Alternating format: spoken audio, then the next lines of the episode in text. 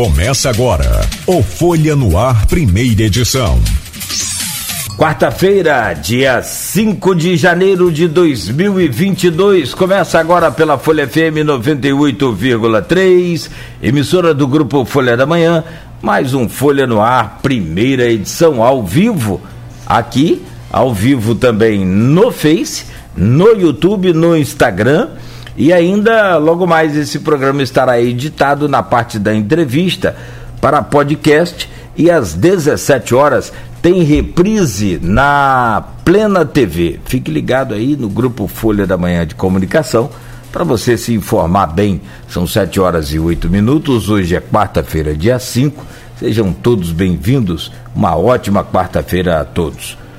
Hoje também com o Arnaldo Neto, nós vamos conversar daqui a pouco com o doutor Leonardo Bacelar. Ele é médico, psiquiatra, especializado em medicina ocupacional e engenharia de segurança do trabalho e vem para falar com a gente sobre eh, buscar um termo para definir o que, que eu penso sobre essa pandemia fez com a saúde mental, sobre o estrago que a pandemia fez com a saúde mental de todos nós. Todos nós. Será que tem alguém que não sofreu aí psicologicamente ou não está sofrendo com essa pandemia da Covid-19? Qual foi o grau de, de, de, de, de é, é, de afetados, o número, né? Se é que é possível dar essa dimensão. Enfim, estamos também no Janeiro Branco, que é um mês muito, muito, muito importante para conscientização, né? E para trabalhar mais ainda essa questão, né, psicológica. E o doutor Leonardo vem aqui para nos ajudar neste programa de hoje, fazendo aí uma uma consulta digital com a gente através aqui da, da Folha FM. Muito obrigado, doutor Leonardo. Já trago aí o bom dia do senhor. Deixa eu só trazer as manchetes aqui. E o pessoal que quiser participar, interagir, né? E fazer qualquer questionamento sobre essa questão da psiquiatria, né? Pode entrar aí pela nossa página no Face e deixar lá a sua pergunta, interagir com a gente aí o programa que tem o oferecimento dos laboratórios Plínio Bacelar, Unimed Campos, cuidar de você. Esse é o plano. Proteus, serviços de saúde e medicina ocupacional com a qualidade certificada ISO 9001-2015 e o apoio de Unicred Norte Lagos. Quem conhece, valoriza. Neste programa de hoje, a gente tem o prazer, e eu tenho aqui a honra de poder conversar mais uma vez com o nosso querido doutor Leonardo Bacelar. Ele é médico, psiquiatra, especializado. Se for falar um currículo aqui, acaba o programa, então não vou só encurtar. É psiquiatra especializado em medicina ocupacional e engenharia de segurança do trabalho e psicanalista também. Então tem aí uma vasta é, é, experiência e formação para nos ajudar e orientar, principalmente nesse momento tão difícil. É, é, são novidades, são mudanças muito rápidas e muito grandes porque a mudança é sempre muito bom, né? Mas às vezes é mudança para os outros, a mudança para a gente que está aqui confortavelmente, naquele cantinho, aqui, a gente quer né, continuar na paz, naquele, naquele, naquela zona de conforto, dentro da, da caixinha. Mas essa pandemia quebrou essa coisa toda e extrapolou isso tudo e não está sendo fácil. Desde o começo mais restritivo e agora esse começo também, esse começo de menos restrição. Como é que é se comportar diante disso tudo? Teve cenas, eu não vou alongar muita abertura não, mas teve cenas desses navios, de, eh, cruz, esses cruzeiros, é, assim, de, cenas bizarras, cenas bizarras, porque o pessoal estava aguardando num saguão a, um atendimento, um procedimento ali da empresa e de repente, as horas foram passando, o pessoal com fome, não tinha comida. Chegou um determinado número de pizza. mas que não atenderia todo mundo. Olha, foi quase que, sabe, é, aquela coisa muito, muito, muito, muito complicada. Aí eu penso, será que não, não era hora de segurar um pouco a própria pessoa pensar assim, bom, eu não vou viajar agora, apesar de querer muito, de... será que vou dar uma seguradinha? Porque a coisa ainda não está definida claramente, tem uma nova variante, vamos dar uma segurada, vamos proteger aqui a nossa família, os amigos, vamos proteger quem a gente ama, enfim, isso não passa pelo psicológico. Meu caro doutor Leonardo, ajuda a gente aí e também vamos falar, claro, sobre esse janeiro branco. Muito bom dia, prazer, uma honra imensa poder recebê-lo aqui no Folha no Ar, primeira edição. Seja bem-vindo, meu amigo. Bom dia, Cláudio. Um prazer é meu estar aqui conversando com vocês mais uma vez. Obrigado pelo convite, agradecer a Arnaldo também pelo convite. E você tocou alguns assuntos muito interessantes com relação à pandemia, né? Na verdade, nós estamos abrindo esse mês o Janeiro Branco, né? Você falou nisso, o Janeiro Branco é uma idealização de um psicólogo mineiro. Tá? Ele, ele teve a ideia de fazer uma campanha como essa campanha do Outubro Rosa, Novembro Azul, que é, chama, chama atenção né, da, da, da, humanidade como um todo, do, do, de nós, para as necessidades relacionadas à saúde mental, no, no, no Janeiro Branco. É, tanto saúde mental e emocional das pessoas e das instituições de, de trabalho, da, das organizações de trabalho como um todo, é, tentando é, é acrescentar a cultura da, da saúde mental é, como uma coisa normal né, no dia a dia nosso. E não como uma doença só, quando a pessoa só pensa na doença mental, só vai a, a, ao psiquiatra, ao psicólogo, só procura ajuda quando está doente. Né? E isso vem é, feito em janeiro, teve a ideia de fazer isso em janeiro, porque para janeiro, janeiro é como se fosse a, culturalmente né, o início de tudo. Como se a gente tivesse uma, uma folha ou uma tela em branco no qual a gente começa a escrever o nosso mais uma parte da nossa vida, né? E é, é, repensar, a verdade, a ideia era repensar tudo que você tem pela frente e como é que você vai enfrentar isso pela frente. Então a ideia inicial do, do Janeiro Branco é você repensar a sua saúde mental. E nós estamos vivendo no meio de uma pandemia, né? no meio dessa pandemia, como você falou, dessa, dessas questões todas voltadas a, a, a, ao emocional de quem está enfrentando essa, essa pandemia. E são situações muito delicadas, porque nós temos alterações emocionais do confinamento, que foi um período que muita gente precisou ficar confinada, é, adolescentes, crianças, idosos, é, as pessoas não estavam saindo com necessidade absoluta de, de ir ao trabalho, estavam trabalhando em casa. Então foram muita, muita mudança ao mesmo tempo e muito rápida. Isso gerou, com certeza, gerou um, um processo de estresse muito grande, não muitas vezes, não de uma vez só, ou seja, você não ficou doente no dia seguinte que você ficou em casa, mas isso foi acumulando e foi levando você a ter um certo período aí de instabilidade, que pode ou não levar a um processo de alteração da sua saúde mental. Tá? É, foi um período muito difícil, está sendo um período muito difícil para muitas pessoas. Eu também, como você falou, não, é difícil você dizer se alguém passou por isso sem sofrimento, Acho muito difícil alguém ter passado por isso sem sofrimento. É, alguma família, as pessoas individualmente também é, terem passado por isso sem sofrimento. Nós, da área de saúde, que trabalhamos diretamente ou indiretamente com, com, com Covid, tivemos um, uma elevação de estresse absurda. É, quando eu falo diretamente ou indiretamente, porque quando a gente pensa que a pessoa que teve estresse foi aquele, o médico, o enfermeiro, o assistente social, o psicólogo, que trabalhou só com Covid. Não, quando você, no início da pandemia, inclusive, eh, vou citar o exemplo aqui de Campos, houve um desvio de função de muito médico para trabalhar com Covid. Isso sobrecarregou a rede de outra parte. Quem ficou trabalhando por fora, que não trabalhou direto com Covid, também teve um, uma sobrecarga de trabalho. Então, é, é, quando a gente pensa em, em pandemia, pensa em, em necessidades que levaram você a mudar seus hábitos de vida, necessidades que levaram você a transformar muita coisa, tudo isso gera estresse. Você vive num constante de equilíbrio, e de repente você tem que sair dessa constante e, e se reinventar é, em todas as áreas. Né? É, o comércio teve que se reinventar, a, a, as escolas tiveram que se reinventar. É, é, foi bem difícil. Eu acho que foi um período aí de. Está sendo um período de, de, de, muita complicação, mas tem que enfrentar. Não adianta você ficar em casa, de braço cruzado, esperando passar. Porque, não, como a gente está vendo, não está passando. Demora. Nós estamos aí com outra onda chegando, com outra. É, uma onda de, não só da Covid, né, nós temos a influenza associada agora. Então, as doenças vão existir. E a gente tem que se adaptar e, e trabalhar em torno disso. Da melhor forma possível.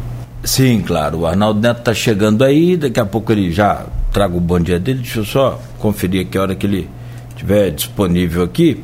Mas, o, o, o doutor Leonardo, eu tenho alguns casos, inclusive, é, que eu a gente alguma a gente, a gente tem a informação automaticamente as fontes passam para a gente outros a gente até busca outros a gente lê né? E te, eu, eu prefiro até nem citar exemplos porque tem cada um, uma situação envolvendo essa questão da covid muito muito muito muito séria. Essa questão de parente muito distante e que era ligado demais aos, a, ao seu a, a, esse, a esse ente, teve que se manter a, aquela distância e não conseguiu, depois quebrou aquele protocolo, acabou vitimando os seus parentes.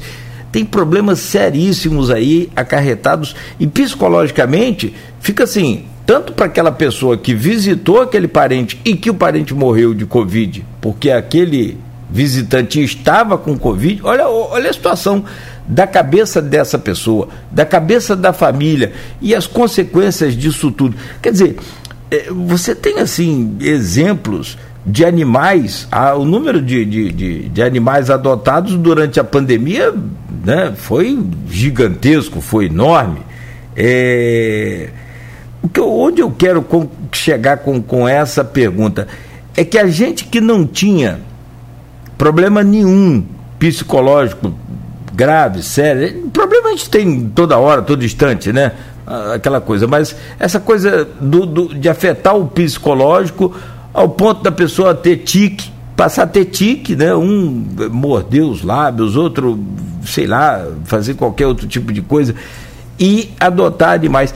Isso tudo são sinais que a gente pode perceber e já imediatamente procurar um médico? É, na verdade, Cláudio, quando a gente fala, por exemplo, citar o exemplo da pandemia, tá? o que aconteceu com a pandemia é que a gente teve um aumento da ansiedade. Tá? É, uma ansiedade que pode ser. De, ansiedade tem diversos tipos de ansiedade. A ansiedade pode ser de uma forma generalizada, ou seja, tudo aquilo ali te causa ansiedade. Pode ser uma ansiedade direcionada, você tem ansiedade em relação a alguns casos, algumas pequenas coisas do seu dia a dia e você tem ansiedades antecipatórias. Aquela ansiedade, por exemplo, ah, vou fazer uma prova de matemática, eu fico ansioso, eu tenho prova na faculdade ou onde quer que seja. É, então, quando a gente pensa, na, quando você fala dessa situação da pandemia, é, todos nós vamos ter alguma alteração, é, de certa forma, psicológica. Todos nós tivemos traumas tá, na vida, todos tivemos. E vamos continuar tendo. E como a gente se comporta em relação a esse trauma, que é praticamente o equilíbrio que a gente consegue é, manter. Quando a gente tem essa, esse corte, né, que foi a pandemia, ou seja, a obrigação de você fazer um confinamento, o luto precipitado quando morreu alguém, um ente querido, é, que você não esperava que, que fosse é, falecer, viesse a falecer ali por qualquer motivo. É, quando você tem é, o, o, a amplificação dessa ansiedade, amplificação desse trauma, você perde o controle. Porque a ansiedade é extremamente importante para a gente. A ansiedade faz parte da nossa vida. Na verdade, gente, eu, eu, digo isso quando eu falo com os alunos na faculdade de medicina, tudo, que a gente só existe por causa da ansiedade. Porque senão a gente não, tá, não estaria aqui. Quando a gente sai, aquela história do, do vou caçar, vou, quando era lá o nosso cérebro lá reptiliano, lá na, no nosso desenvolvimento inicial, eu vou caçar um coelho, se eu não estiver ansioso com medo do leão, eu não vou pegar o coelho, eu vou ser comido antes de pegar o coelho. Então hoje só existe ansiedade é, é protetiva. Nós temos que ter ansiedade. O problema é que, é, com o tempo, a gente desregula isso de, algumas, diversas formas e passa a não conseguir é, proteção dela, passa a ter ansiedade demais, passa a perder esse controle. E a ansiedade passa a atrapalhar a nossa vida, o nosso dia a dia. E o que aconteceu na pandemia foi uma mudança de ambiente. Nós fomos forçados a mudar o ambiente. Quando a gente muda o ambiente, a gente tem que adaptar o comportamento, de alguma forma. Vamos supor um exemplo: vocês aí na rádio, vocês têm. É, trabalham, está trabalhando dois funcionários com você. Daqui a pouco tem dez. Mudou o ambiente. Você tem que mudar seu comportamento em relação ao ambiente. Com, com certeza você não vai se comportar como você se comportava com dois. Você se comportar. Você, você chefia dois, daqui a pouco você chefia dez, muda seu comportamento. E isso é adaptativo no dia a dia nosso. A, a, a, adaptativo de uma forma que você vai moldando. Quando alguma coisa te, te obriga a fazer isso, e você não teve tempo de moldar, não teve tempo de se adaptar, você eleva exponencialmente essa ansiedade sua. E isso que praticamente aconteceu. No meu ponto de vista, e está acontecendo ainda, é, você ter que lidar com situações que você não estava não estava preparado para isso. Nunca se preparou, na verdade. E daí vem todo essa, essa, esse aumento da ansiedade, esse aumento do, do, desse processo de dificuldade de relação. Como você falou, tá uma pessoa que está longe, mas que vinha ver os pais, não consegue vir regularmente ver, ver os pais, e quando vem pode acontecer um caso disso, de, de ter uma contaminação, de, de, um falecimento, aí a sensação de culpa em relação a isso aumenta. Todo esse processo é um processo que, se a gente for enumerar o que aconteceu durante a pandemia, eu acho que a gente não sai daqui hoje, de tanta, tanta ansiedade que existiu. A busca por animais de estimação, a busca por psicólogo, a busca por terapias alternativas. Meu consultório de psiquiatria em si teve um aumento muito grande de procura de pessoas ansiosas, é, em momentos diferentes da pandemia, inclusive. Aconteceu interessante que, quando houve uma queda, da, uma liberação maior, né, uma, um afrouxamento das regras, eu tive muito paciente vindo ao consultório porque também mudou. Ele saiu do confinamento foi obrigado a voltar à vida. E organizacionalmente, quando você fala de empresa, é, você tem a mesma coisa. O cara, uma pessoa que nunca trabalhou em home office, foi obrigado a trabalhar em home office. E para alguns é difícil. Outros gostaram. É, nós estamos tendo mudanças que vão ficar e vão ser é, são iniciadas agora, vão ser é, provavelmente é, organizadas nos próximos cinco anos e vão ficar. O que, que vai ficar de bom ou de ruim vai ser definido de agora em diante. Assim que essa pandemia, é, não vamos dizer acabar, né? Mas você conseguir, como já está tendo, a gente está conseguindo ter uma sobrevida dentro dela. No sentido de o que, que eu posso fazer, o que, que eu não posso, é, como é que eu vou agir, onde eu não vou agir. É, o prefeito do Rio ontem né, já cancelou o carnaval de rua que, na verdade, é certo cancelar o carnaval de rua agora, isso gera estresse? Gera. Você imagina quanto, é, economicamente, como isso não faz falta para uma cidade como o Rio de Janeiro, para as pessoas que dependem disso. Mas também é certo você manter qual, qual, qual vai ser a relação disso para frente. Então, tudo, é, quando a gente fala de ansiedade, a gente pensa na gente, numa pessoa. Na verdade, a gente está pensando é, num grupo de pessoas, num grupo de empresários, num grupo de, de colaboradores daquela empresa, é, é, é uma coisa muito mais ampla. É, a visão que a gente vai ter disso vai ser pelo retrovisor. Eu não tenho como te dizer o que, que vai acontecer, como é que essas pessoas vão estar daqui a cinco anos. Cinco anos à frente eu vou conseguir olhar para trás e dizer o que aconteceu. Isso aconteceu na gripe espanhola. Isso aconteceu, os estudos voltados a, a partes psiquiátricas, na época era muito mais do que a psicologia como um todo, psicologia estava iniciando, estava engateando naquela época, é, eles olharam para trás, cinco anos depois eles conseguiam dizer o que, o que aconteceu naquele período. Então nós estamos passando por momentos de muita instabilidade mental. E ninguém se preparava para isso. Você conhece alguém que é, eu estou bem, eu vou para o psicólogo, vou psiquiatra. Curava quando estava doente. Na verdade, é, eles não consideravam a ansiedade uma doença, não consideravam o estresse uma doença.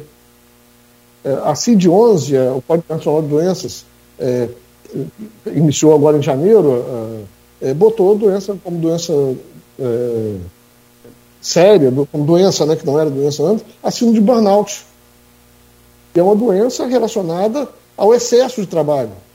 Tem outros fatores envolvidos, mas antes não era considerada doença, não era nem catalogada como doença. Era considerada por meio científico, mas não pela Organização Mundial de Saúde, não pela CID. Desculpa. Então, você, quando você fala de, de, de pandemia, de estresse, de ansiedade, de janeiro branco, a gente está falando que a gente precisa cuidar da nossa saúde mental. A gente precisa entender o que, que quem somos, como somos e o que, que, qual o papel nosso aqui. Isso é saúde mental.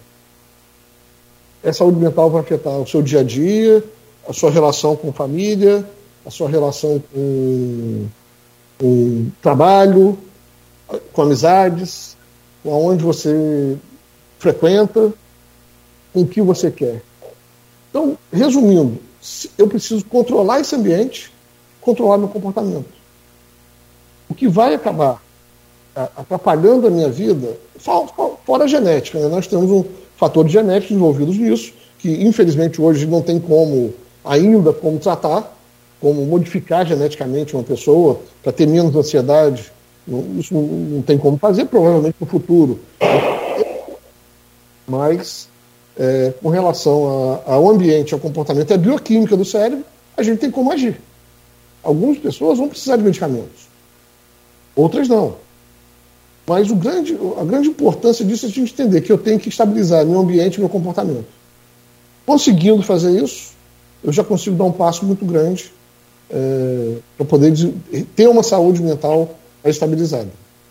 E é óbvio que dentro de um processo desse de pandemia, é, vamos dizer, é praticamente impossível você não ter sido afetado, não ter sido acometido por algum estresse, algum luto, alguma ansiedade maior que leve você a, a vamos dizer assim, sair um pouco do eixo. Alguns um pouco, outros muito, né?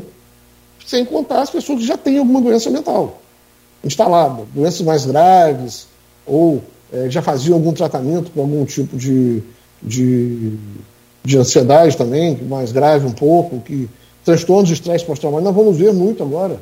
Vai, ver, vai acontecer nos próximos anos uma enxurrada de transtornos de estresse pós-traumático relacionados à epidemia.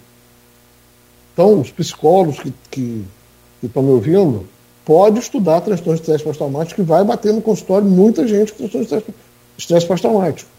Pode, os psiquiatras, os clínicos gerais, os, as pessoas que estão na linha de frente do atendimento vão encontrar muito estresse pós-traumático. Porque é natural. Por que, o que foi o processo da pandemia? Foi um trauma. Não deixou de ser um trauma. E algumas pessoas vão encarar isso de uma forma é, mais light e vão conseguir por si só com a ajuda da família, esporte, exercício físico, meditação, é, diversas formas a gente pode falar mais à frente um pouco do que, que eu posso fazer para isso, né? e outros vão, não vão conseguir encarar e vão criar revivência desses assuntos não, e, e, vão transformar isso, que inicialmente foi um estresse um agudo, em uma doença mais séria que é o estresse pós-traumático. Isso pode acontecer. E eu entendo que isso vai acontecer. Isso aconteceu. Foi visto isso gripe espanhola. Foi visto isso em situações de estresse, em, em, momentos de estresse, em outras epidemias, em outros é, acidentes, é, grandes acidentes, né? Então a gente tem uma, terremotos, tudo a gente viu, no, tudo que mudou aquela rotina, tudo que teve uma, um, um agravamento da saúde mental levou ao estresse pós-traumático de alguma forma.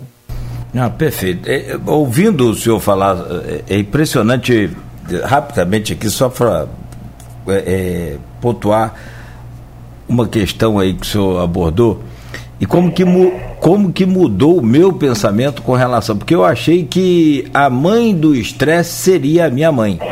E eu seria o cara que tinha aperfeiçoado o estresse, o, o, a ansiedade. Ansiedade. O tal, da, o tal da ansiedade. Domingo, meio-dia, depois de meio-dia dá uma, uma, uma, angústia, uma ansiedade, vamos começar essa semana, vamos começar a trabalhar. Mas eu ouvi o senhor falar uma vez isso aí que o senhor falou. A ansiedade é vital para todos nós. E hoje foi melhor ainda a, o exemplo que o senhor citou do coelho para o leão. Fantástico, muito bom. E é por isso que a gente sempre precisa procurar quem realmente conhece, estudou e se dedicou para poder entender, aprender a ciência e passar para a gente. E a gente melhora muito, muito, muito, muito o nosso comportamento. Eu ouvindo o senhor falar, e se não me falha, foi um podcast, uma coisa que o senhor gravou aí, eu ouvi sobre ansiedade. Eu já curei, acalmei 50% da minha. Tá faltando eu procurar agora a Proteus para acabar com as outras. Ou pelo menos dar uma diminuída, porque também ansiedade demais faz mal. Deixa eu trazer o bom dia do Arnaldo Neto aqui, que naturalmente é, chegou um pouquinho mais tarde. Tem aí hoje o jornal Folha da Manhã nas bancas, mas vem com a cara de quem dormiu bem aí a noite toda. O Arnaldo, bom dia, são 7h36. Seja bem-vindo mais uma vez, Arnaldo Neto. Bom dia. Bom dia, Nogueira. Bom dia, doutor Leonardo. Estava acompanhando vocês desde o início. Bom dia a todos os ouvintes da Folha FM. Mas, como você falou, né? Fechamento do jornal. Deu para dormir umas duas horas e meia, mais ou menos. É, daqui a pouco a gente dorme de novo. Se a obra aqui do lado deixar, né? Que eu acho que vocês chegaram a ouvir aí um, um pancadão aí no meio, no meio da resposta do doutor Leonardo. É, são coisas da vida. Aí não tem como, doutor, também. A gente tenta controlar, né? Causa estresse, causa ansiedade. a gente tenta controlar, mas tem, tem, tem, essas circunstâncias. Enfim, doutor, no próximo bloco, queria que a gente começasse. Tem até a pergunta da Silvana Venâncio, na, no mesmo sentido, no grupo do blog Opiniões e daqui do programa Folha no Ar, em relação a, a, a como identificar que a gente está precisando de ajuda. Você pontuou aí muito bem é, esse período traumático e, e, o que vem aí, a gente não sabe ainda do pós-traumático, mas como cada um deve identificar que está precisando de ajuda e o que fazer, o que, que ajuda é se procurar. Vamos lá, Nogueira. Eu vou resumir, doutor. A pergunta já foi feita no blog passado, lembrei também aqui da Silvana Venâncio no grupo do, do programa de WhatsApp, é, em relação a, a identificar o momento, né, identificar que estamos precisando de ajuda e o que fazer. Quais são os, os primeiros sinais que a pessoa tem, sabe que precisa buscar ajuda para, qualquer tipo de problema de saúde mental? É. Interessante essa pergunta, que é uma pergunta que eu acho que todo mundo se faz, né? E eu recebo muito esse questionamento. Ah, quando é que eu tenho que procurar ajuda? Quando é que eu tenho que ir ao médico? Quando é que eu tenho que ir ao psicólogo? Na verdade, o que acontece é o seguinte: a gente pode pegar até como base a ansiedade, tá? Eu falei que é uma coisa normal do dia nosso, né? a gente precisa dela. É, tudo aquilo que esteja prejudicando a minha vida de alguma forma, eu estou precisando de ajuda. Independente da saúde mental como um todo, mas na saúde mental muito mais. O que, que isso quer dizer? Se eu venho numa frequência é, de estabilidade e de repente algo me tira dessa estabilidade, é o momento de eu pedir ajuda. Exemplo da ansiedade. Eu sou uma pessoa que eu tô, eu sou ansiosa naturalmente com o dia a dia meu. Mas a partir daqui, momento que aquela ansiedade está me impedindo de realizar minhas coisas, sair de casa, de ir a um banco, de é, assistir uma aula, é, quando eu começo a perder esse controle, é a hora que eu tenho que procurar o médico. Ansiedade até antes. Eu posso, se eu sou uma pessoa que estou muito mais ansiosa os, que, as pessoas estão à minha volta, eu já posso procurar ajuda, porque provavelmente em algum momento isso vai, é, de uma forma mais preventiva, procurar essa ajuda, porque eu posso perder esse controle em algum momento. Mas no dia a dia, o que a gente tem que observar é o que está me fazendo mal, como isso está me fazendo mal e como eu posso modificar isso. Como a gente, voltando lá, ambiente comportamento. O que a gente tem que entender é se o nosso ambiente não está favorável, a tendência é me comportar de forma desfavorável a esse ambiente. Então, se eu estou com problemas de relacionamento, problemas é, familiares, é, escolares, é, organizacionais, seria a hora de eu procurar ajuda. Antes que esse problema vire uma, um, um, problema muito maior e que eu não consiga mais controlar ele de uma forma constante, né? É, facilmente controlar aquele, aquele problema. Porque problemas, Arnaldo, Cláudio, todos nós temos. Todos nós vamos ter. É, a antecipação de problemas é um outro fator. Eu sei que eu tenho que pagar imposto de renda em abril. E eu, tô, eu começo a ficar preocupado com o imposto de renda seis meses antes. Preocupado a ponto de não conseguir resolver o problema. De não conseguir é, fazer outras coisas, só pensar em imposto de renda. Opa, é errado. Eu tenho um carro, como você falou, que dá, dá problema. Só em entrar no carro eu fico nervoso com medo do carro parar lá na frente. Se isso é com carro, se isso é com, com o dia a dia meu e outras coisas, eu estou com o problema não é só o carro, o problema sou eu. É óbvio que eu poderia ter levado o carro para consertar, poderia. Mas isso, por que, que eu não levo? Então tem situações que a gente começa a perder esse controle, a não entender por que, que as coisas estão acontecendo, que vai aumentar o meu processo de, de doença. Então a saúde mental ela tem que ser preventiva. Eu tenho que me tratar antes de eu ficar doente. Eu tenho que procurar ajuda antes de eu ficar doente.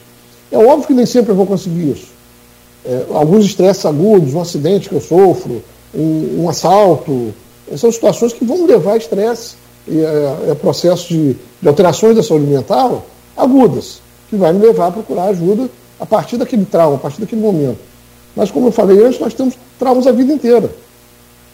Então, procurar fazer, é, é, procurar ter, é, considerar situações da minha vida que possam ter me feito mal e estão refletindo agora, é, observar, eu, eu, eu, acho que é uma, uma questão muito interessante que eu acho, que é, a gente às vezes não procura na pele uma mancha que apareceu, ou uma gordura, ou um, uma coisa diferente que aconteceu com a gente.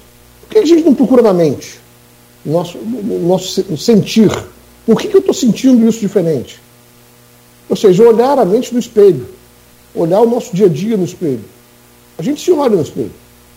A gente tem que aprender a olhar o que está acontecendo com a gente também. Até que ponto esse relacionamento não está sendo, de certa forma, abusivo?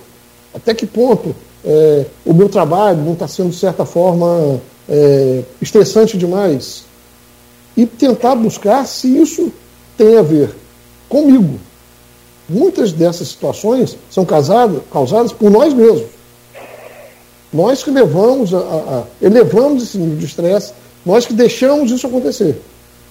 Porque não fomos lá atrás e pensamos, ó, não vou fazer dessa forma, não vou encarar desse jeito. Então a, a saúde mental, ela faz parte do dia a dia nosso. Mais uma vez falando, citando ambiente e comportamento. Se eu estou com o ambiente desregulado, meu comportamento com relação a ele vai ser desregulado. Se eu estou com um comportamento desregulado, eu vou conseguir desregular esse ambiente. Então essa interação ambiente-comportamento, é extremamente é, necessária. E pessoas à nossa volta. Quem está à nossa volta pode muitas vezes olhar para a gente e perceber: você está mais estressado, você está mais deprimido, você está mais ansioso, você está mais eufórico. É óbvio que a gente vai oscilar com esses sentimentos, né, com essas percepções, até durante um dia. Todos nós temos.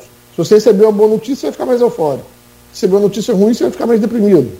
Essas oscilações são normais do nosso dia a dia.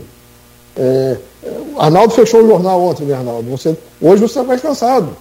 É uma coisa óbvia. Mas será que todo dia você está ficando cansado? Será que todo dia você está ficando estressado com aquilo? E o que, que você está fazendo para melhorar isso? O que, que você está buscando para melhorar isso? Se você não está buscando nada, você vai continuar estressado. Se você não está tentando melhorar o que está acontecendo com você, você vai continuar ansioso. Você vai continuar cansado.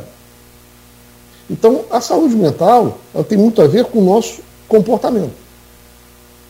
Por isso que quando a gente trabalha com, com essas perspectivas do que, como eu posso evitar, com o que, que eu posso fazer para perceber que eu estou doente, ou que eu estou ficando doente, a gente fala, olha para você mesmo.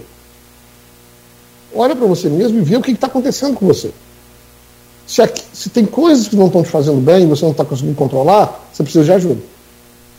Se tem situações que você não tem controle, muitas vezes você não tem controle, em algumas situações, como um exemplo, ah, eu tenho uma pessoa doente na minha casa e eu preciso tratar dela. Se eu não estou conseguindo resolver aquilo de outra forma, eu vou ter que continuar ali. Eu preciso de ajuda para continuar ali. Eu não tenho outra solução. Se eu tenho um emprego, que eu dependo muito daquele emprego, não posso sair daquele emprego, e de alguma forma aquilo está me fazendo mal, eu tenho que buscar ajuda para não para aquilo não me fazer mal. É, se eu estou na pandemia e estou sofrendo com confinamento, estou sofrendo com afastamento, estou sofrendo com, com uma morte de alguém e não consigo lidar com aquilo, eu tenho que buscar ajuda. Então, a, a, a busca da ajuda é uma necessidade é, muito relativa ao que é, a gente precisa. Na verdade, muitas vezes, na maioria das vezes, a gente sempre precisa de alguma coisa. O, existiu uma, uma ideia de que o psiquiatra, o psicólogo, é médico de doido, é, eu não vou porque é, eu só vou lá, se eu for lá, vou me internar no tal hospital. Na verdade, essa psicofobia né, que existe ainda até hoje, é uma forma é, muito agressiva até, de certa forma, é, esse medo do, do, do, é, é, da saúde mental, esse medo de eu estar doente mental, é um erro muito grande. Porque todos nós temos algum, alguma alteração mental em algum momento da vida. Se não tivemos, vamos ter. Mas provavelmente já tem alguma coisa dentro da gente que está um pouco desequilibrada. E fatores externos vão acabar piorando isso. Ou fatores genéticos vão acabar piorando. Ou, fato mais grave, como é, o abuso de bebida alcoólica, o abuso de, de drogas, pode levar você a ter uma descompensação muito maior desse, desse, dessa questão mental, saúde mental. Então, quando a gente fala em equilíbrio e qual é o momento de buscar ajuda, a gente tem que olhar para a gente. Se eu não estou me sentindo bem, é o momento de buscar ajuda. Ou se eu acho que alguma coisa lá na frente vai me fazer mal emocionalmente, é a hora de buscar ajuda. Não tem que ter medo. Não tem que ter medo de uma consulta psiquiátrica. O psiquiatra não está ali para passar remédio. Cansa de vir pessoas no meu consultório e eu não passar medicamento. Não é o objetivo do psiquiatra passar medicamento. O objetivo do psiquiatra é usar os medicamentos quando você precisa usar os medicamentos. O objetivo do psiquiatra é ouvir, é escutar. E dessa escuta, você poder ajudar a pessoa no que ela precisa ser feito. Exemplos disso. O que, que a pandemia está levando? Está levando muita gente a buscar exercício físico. A pandemia tem buscado muita gente a a, tem levado muita gente a buscar a, terapias alternativas. Isso faz bem. Em alguns casos, isso vai resolver completamente a, o momento da pessoa. Em outros, não. Eles vão ser complementares ao tratamento que você vai fazer. Mas, é, quando buscar, quem tem que definir isso é você ou quem está à sua volta. A partir do momento que você não te, esteja, é, de certa forma, com situações que estão te fazendo mal e você não consegue, consegue controlar. Eu acho que a melhor resposta para a pergunta seria essa. Já adiantou aí a, a, pergunta que eu ia fazer, caramba. Eu ia até narrar aqui alguma. Fala de novo. É, não, eu vou mudar a pergunta. É muito comum, né? Um casal, amigos, é, pai, filho, né? Discutindo, conversando, né? Falar assim: você precisa procurar um psicólogo. Aí a pessoa já quando fala psicólogo, a pessoa já que ouve aquilo já, já, já começa a pegar a pedra com a mão. Aí se você precisa procurar um psiquiatra. Aí pronto. Aí maluca é sua mãe. Maluca, não sei, é ou não? Muito comum, mas o senhor já respondeu. É a psicofobia, né? E que existe muito, o senhor já respondeu. Então eu vou mudar a minha pergunta e vou fazer da seguinte forma. Eh, lá no, no primeiro bloco, o senhor falava também que poderia nos passar algumas dicas, algumas é, é, é, alguns truques, talvez, para a gente. Porque o cérebro a gente tem. igual essa. não existe mágica. Não existe essa história de, de, de cara, vamos fazer uma mágica aqui, o, é, Mr. M é que, que é danado nisso, ele revela tudo. O que existe é, na verdade, são truques e que enganam o nosso cérebro. A gente não consegue visualizar, talvez pela rapidez do movimento, com cartas, com qualquer coisa ali, e a gente então consegue é, enganar o cérebro. Em que quais essas dicas que o senhor pode nos passar? não para, não sei se é enganar é o termo correto, mas para que possa aliviar esse momento mais difícil. Assim, dicas que são básicas aí que a gente pode fazer aqui no dia a dia comum. É, na verdade, Cláudio, quando a gente fala em enganar o cérebro, na verdade a gente quer dizer, como você falou no final, aliviar o cérebro, aliviar esse processo mental. O que, que acontece? Quando você tem um processo de. A gente está falando muito de ansiedade, de estresse, que vamos seguir nessa linha para poder isso vale para outras é, enfermidades como um todo, mas vamos seguir na linha da ansiedade. É, você tem processos que te levam aquilo. E acumulam isso, essas sensações no seu, no seu cérebro, na sua mente, de certa forma, que você não consegue é, ter controle com relação a isso. Em alguns momentos você pode precisar de medicamento, tá? Você, a bioquímica do seu cérebro vai estar tão alterada quanto a bioquímica de uma pessoa diabética que tem alteração no pâncreas. Então a gente tem a primeira coisa que tem que pensar, quando a gente fala de medicamento, a gente está falando de bioquímica. Bioquímica cerebral, igual quem tem diabetes, se está exemplo do diabético mais simples, que muita gente conhece alguém diabético, que é aquela pessoa que toma remédio para melhorar a capacidade da insulina funcionar no, no pâncreas, ou para repor aquela insulina que não está funcionando. Então, quando você usa um medicamento para tratar uma doença, de, mais simples que seja, ou da mais grave que seja, você está tratando a bioquímica do seu cérebro. Então não tem segredo também nisso. Ah, eu tomo eu não sou maluco porque eu não tomo remédio, eu sou maluco porque eu tomo remédio. Não, não existe isso. Tem pessoas que precisam de medicamentos e tem outros que não precisam. Isso vai ser decidido, é óbvio, na consulta e no, no entendimento clínico, psiquiátrico, é, na hora que você faz a, a, anamnese psiquiátrica daquela pessoa e de alguns exames que a gente consegue ter e ter uma, uma relação do que precisa ser feito. Com relação à parte não medicamentosa, é muito interessante, porque é, o que, que eu faço para, vamos dizer, desanuviar esse cérebro, uma linguagem bem popular, esse cérebro meu, essa mente minha? Primeiro, situações que me levem a ter prazer.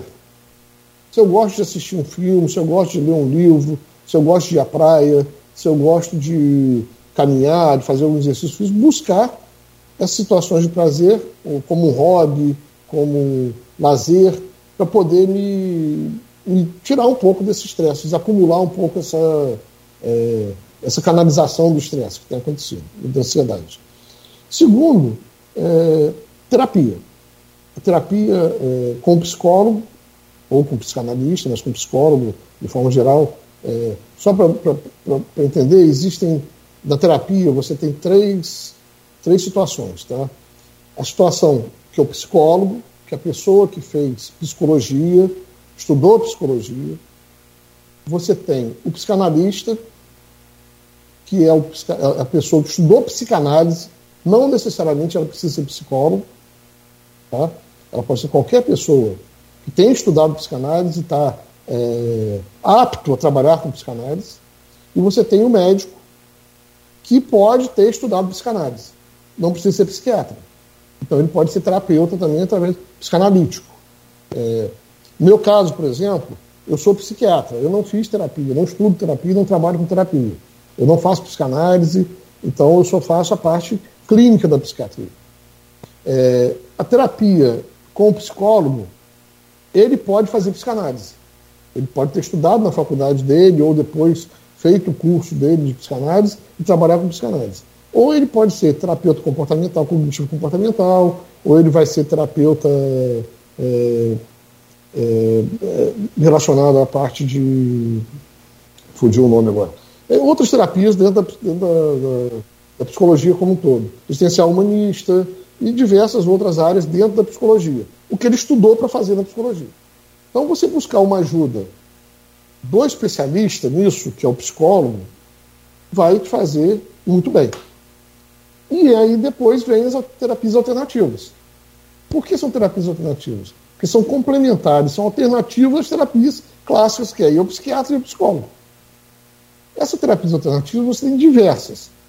É meditação, yoga, mindfulness, que está em voga aí, que é uma, um, um, movimento que você tem de, de concentração e de, de focar nas atenções suas do movimento do dia a dia, é muito interessante. E diversas outras pequenas terapias, como está é, tá muito em voga também agora as terapias com, com é, produtos naturais que você usa para dormir, bota aquele. É, um líquido com, com. O nome fugiu agora do, do, do líquidozinho que você bota ali na, no seu travesseiro, ou passa em você, óleos essenciais. Essência, não? É, essências, óleos essenciais. Então são situações que essas terapias alternativas elas vão levar a gente a complementar todo esse processo. E exercício físico. O exercício físico, é óbvio que você tem que gostar do que você está fazendo, tá? Senão vai causar mais estresse. Não adianta pegar uma pessoa que não gosta de correr e botar ela para correr. Você tem que buscar algum tipo de atividade física que te agrade. Essa atividade física que te agrade, ela vai fortalecer esse, essa redução do estresse. Então, quando a gente pensa em tratamento como um todo, e até um tratamento preventivo, melhor, prevenção antes do tratamento, é você buscar esse tipo de terapia. Inclusive ir ao médico. Muitas vezes você vai ao médico buscando remédio. Muitas vezes você sai do médico sem remédio nenhum. Você sai do médico com indicação de fazer outras coisas. E óbvio que se aquilo ali não tiver um controle, você não conseguir chegar onde você precisava chegar, a gente vai usar medicamento. Tá? O medicamento, ele é, muitas vezes, necessário. Também não tem que ter medo do remédio. E, outras vezes, ele não é necessário. Também não tem que dar remédio porque não precisa. A gente é, pensar na, nas terapias alternativas, na terapia é, com o psicólogo como um todo, é essencial. É essencial porque esse vai ser, muitas vezes, o apoio principal do que aquela pessoa está pensando. Muitas vezes a pessoa só precisa falar. Eu pego paciente no consultório que ele fica aqui 20 minutos, 40 minutos, às vezes uma hora, só falando. E sai muito bem. Depois me agradece, doutor, foi ótimo. O, o, a vitamina que o senhor me deu funcionou. Na verdade, o que funcionou para ele foi a escuta. O fato que ele estava precisando conversar. E não adianta você tentar conversar com um colega, com um amigo, com um primo, com um vizinho, com a mãe. Ele não precisava disso, ele precisa conversar com um profissional. Que pode ser o psicólogo, pode ser o psiquiatra, e tratar o que precisar ser tratado. Dessa conversa, você vai buscar pensar pequenas situações que você pode indicar o tratamento para ele. Então, como você perguntou, os tratamentos, na verdade, não existe um tratamento. São tratamentos e prevenções. Você entendendo o que aquela pessoa está precisando, você pode ajudar ela a prevenir é, desequilíbrios da saúde mental, vamos dizer assim. Eu acho que é. Pois não. Leonardo, tem um, um, um assunto, você está citando muito a questão da ansiedade, que é um, é, é, digamos que é, um, que é um mal desse tempo, assim como o estresse, né? É, é, muito recorrente. Mas eu vi até uma entrevista recente do ator Marcelo Serrado, não lembro qual, qual programa que foi, ele falando sobre as crises de ansiedade dele, né? e essa sensação de que está morrendo, de que está com a falta de ar, de que está é, é, tá tendo um ataque cardíaco e que está sufocando, enfim, é, é, é, ele fala é muito intenso, o físico é muito intenso, né? É, e no mesmo, ao mesmo tempo ele relatava que até o atendimento médico emergencial é muito confuso, porque o médico começa a dizer, você não, tá, você não tem nada, para com isso, que você não está tendo nada, seu quadro clínico está normal. Né? Falta uma preparação do, também do outro lado, do médico, às vezes o clínico, lidar com esse, com esse tipo de, de problema, o médico do, do dia a dia, da emergência, saber também lidar com isso. Né? E, e, o que fazer, ou se há como fazer para evitar isso, que esse é, é, complexo de saúde mental reflita também no físico, ou que pareça refletir no físico? É, na verdade, Arnaldo, é, vamos separar as perguntas um pouquinho só para a gente entender. É, na verdade, é, a educação médica no Brasil hoje é falha. Tá? É, muitos médicos saem do, do, sexto ano da faculdade de medicina e vão dar plantão como se tivessem noção básica de tudo e muitas vezes não tem. Tá? Então, é, a, a, formação é, essencial, ela existe, a básica ela existe, mas não é da forma que eu acho que deveria ser e refletindo desse atendimento que precisaria ser. Como eu falei, existe a psicofobia. Existe o dentro da, medicina. É você achar que é piti, que a pessoa chegou ali e está dando um chilique, que é o que o, quando você está na emergência, bota DMV, distúrbio neurovegetativo. E não é isso. Na verdade, está tendo uma crise de pânico, está tendo uma crise de ansiedade. E isso é uma doença como qualquer outra. E isso pode levar à morte, sim. É muito raro, mas pode porque ele pode ter, um, vamos supor que ele tem uma arritmia cardíaca e chega ali com um batimento acelerado por uma crise de ansiedade e entra nesse processo de arritmia, pode morrer. Então, quando você pensa é, nessa, nessa questão mental física, o que está acontecendo é que você está tendo descargas é, neuroendócrinas, é, hormonais e, e, de neurotransmissores é, desorganizadas que levam você a ter sensações físicas. Essas sensações físicas é, é como se o cérebro virasse para o seu corpo e fala, ó, você tem que resolver isso. E você não resolve, ele vai começar a, a, a fazer você somatizar. É, isso pode acontecer numa crise de pânico simples e grave, que leva você ao hospital simples, por quê? Porque ela pode começar do nada, sem motivo, muitas vezes, e levar você ao hospital, como também acontece, como eu falei no início, daquela é, vontade de ir ao banheiro de uma prova de matemática. Não deixa de ser uma descarga. É, quando você não tem esse preparo do atendimento, isso dificulta muito. Porque a pessoa, você começa a ter medo de hospital, inclusive. Porque você vai chegar lá e vai ser maltratado, de certa forma. Então, a partir do momento que você tem a, a, essa descarga emocional, você tem é, situações de controle. Como controlar isso? Pode ser com medicamento, vai depender do seu tratamento, e pode ser com técnicas, dentro da, da, da, terapia é, cognitiva, dentro das terapias em geral, você aprende para poder controlar essa, essa crise de ansiedade. A gente tem que dividir aí, porque isso pode ficar mais grave. Essa, como você relatou essa crise, essa crise é uma crise de ansiedade, que a gente popularmente chama de crise de pânico. Tá? Mas a doença pânico, que, é o, que isso vai levar, se você não tratar, é mais grave ainda. Porque ela impede você de sair de casa porque você tem medo de ter isso, de ter a crise. Então ela passa a transformar você numa pessoa disfuncional. Você começa a ter medo da crise, a não sair ou não ir aos lugares que podem te causar, te causar a crise, ou em situações que você acha que vai ter a crise, você passa a se isolar. Aí você para de trabalhar, você para de, de frequentar os lugares que você gostava de frequentar, porque você não tratou isso. Então, é, com relação à, à doença em si, essa somatização, ou seja, essa transformação do, de um fator lá de estresse mental num fator é, físico, é muito comum. E ela tem que ser tratada. E ela acontece porque você não tem controle. Que é uma forma da, do, do, da mente ou do, do, seu inconsciente lá dizer para você, ó, tá tudo errado, tá dando errado, não tá bom. Alguma coisa eu quero, eu quero, eu tô aqui, eu existo. Isso faz você sentir essa, essa sensação física. Isso pode ter gatilhos, tá? Podem existir gatilhos para isso, que relacionado a, a, traumas em geral, ou não, ou pode ser de uma forma que você não está identificando aquele gatilho.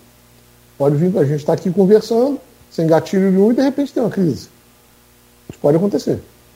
E, infelizmente, ainda é, melhorou muito, posso dizer que melhorou, eu venho, eu tenho uns 25 anos meu de formado, eu vi que isso melhorou, o atendimento médico muitas vezes tem menos psicofobia hoje do que existia há 25 anos atrás, mas ainda não é satisfatório.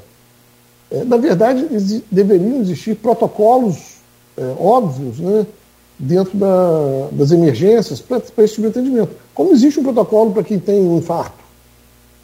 Então, se a emergência fizer treinar esse, um, esse médico que está lá para aquilo, ele vai atender melhor.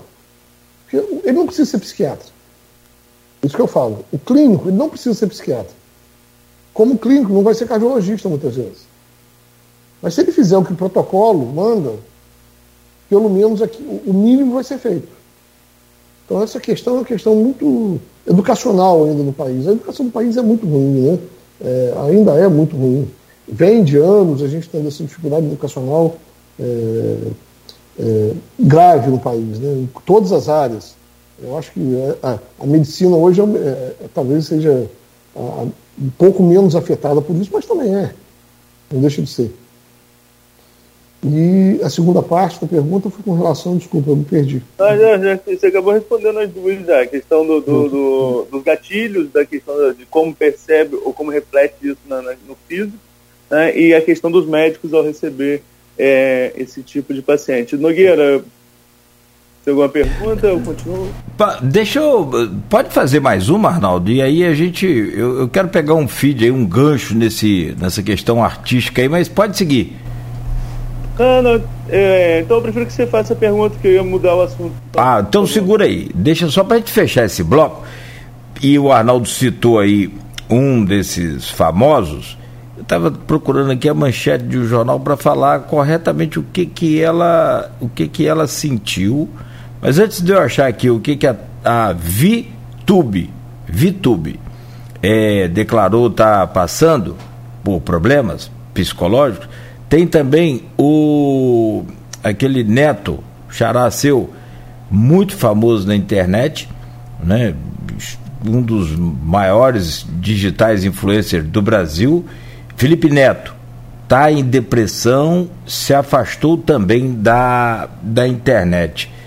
A VTube está com bloqueio emocional. Deixa eu só ver o que, que é a manchete correta aqui eu faço a pergunta certinha. É, porque, na verdade, o que, que ocorre? Existem hoje os é, chamados haters. Você faz um post, ele vai ali e só degrada o que você comentou, só coloca coisas negativas na sua vida. Teve o caso também daquele outro digital influencer, humorista, Whindersson. Ele disse que teve é, várias postagens, inclusive apagou conta, apagou esse pessoal, é, bloqueou. Quando o filhinho dele nasceu e, e né, nat morto, é, o pessoal estava falando que ele e a mulher tinham matado o, o filhinho. Uma, uma loucura. Como lidar com essa situação estressante, nova, tanto para os famosos aí, quanto para os daqui também, digamos assim, para todos nós aqui de uma forma em geral. Como é que é lidar com, com essa novidade, doutor Leonardo? É, eu só discordando um pouquinho dessa novidade, tá? A novidade sempre existiu. Sempre existiu boato, sempre existiu fofoca, sempre existiu mentira, sempre existiu bullying, sempre existiu tudo isso. O que acontece é que agora está num formato diferente. No, numa intensidade, digital. numa intensidade muito maior, né? Mas, como tudo está numa intensidade mais rápida. O que eu penso é o seguinte, eu vou dar uma opinião minha é, com relação à exposição. O, o que está acontecendo, no meu ponto de vista, essas pessoas que acabam se expondo muito, eles vão ter reações positivas e negativas. E eles não são preparados, não estão preparados para as negativas, para as reações negativas. Quando você não se prepara para a reação negativa, é complicado. Porque é, como é que os haters né, vão existir, sempre vão existir, porque são opiniões diferentes, por mais maldosos, são pessoas maldosas muitas vezes. Então se chama de haters. E por serem maldosos, eles vão buscar maldade e atacar as pessoas com maldade. E se você se ficar atrelado à maldade, você não pode se expor. Você não tem capacidade para se expor. O que acontece? Muitas, muitas vezes quem trabalha com rede social, com, com essa exposição toda, é, alguns até são eles mesmos que postam uh, as situações. Outros, eles têm assessores ali de imprensa, de digitais, é, que fazem as postagens do, digitais para eles. E você não tem controle sobre isso. Você está se expondo o tempo todo. É, é, é, existe uma. A felicidade do Facebook, a felicidade do Instagram, é aquela pessoa que está feliz o tempo todo ali. E a vida dela atrás daquilo é feliz? E, e, e, as fotos dela são reais? Ou são poses que ela faz? Da mesma forma que as pessoas fazem isso para a vida. Tem pessoas que posam para a vida e não vivem. Então, é, são situações muito difíceis, eles vão passar por isso. Todo mundo que for se expor de alguma forma vai passar por isso, nós estamos passando, vai ter gente que vai gostar da minha entrevista e vai ter gente que vai odiar a minha entrevista. Você pode receber uma mensagem dizendo que eu falei tudo errado. O tempo todo. Que não existe nada do que eu falei. Nós falamos que a gente está vendo isso com a vacina, com o negacionismo, a gente está vendo isso com, com, com é, a favor ou contra esse presidente ou aquele presidente. Então, é, é, isso existe. E você tem, se você é uma pessoa pública e quer ser essa pessoa pública, você está escolhendo isso. Então você vai ter que responder por isso, de certa forma. E se preparar. Aí eu acho que é uma questão de preparo. Se você não tem essa capacidade, é, é, de, se não pensou nisso, que isso podia acontecer, e está acontecendo, você tem que se preparar agora. Tem que buscar ajuda. E se você quer se expor, você tem que buscar ajuda antes. Para você saber que isso vai acontecer. Eu não estou defendendo quem faz isso, pelo contrário. Eu acho que ninguém devia fazer isso com ninguém. A gente tem que partir é, sempre a partir da bondade, não da maldade. Mas vai acontecer. É, é, o assessor tem que chegar para ele, ele tem que se preparar. Ó, se você postar isso aqui, Pode acontecer isso. E vai acontecer. Um post de qualquer um de vocês, ou nosso aí, no dia a dia, pode gerar conflito. Você imagina uma pessoa pública. Então, o, o, o, que eles estão passando não deixa de ser situações que acabaram sendo desenvolvidas pela exposição deles.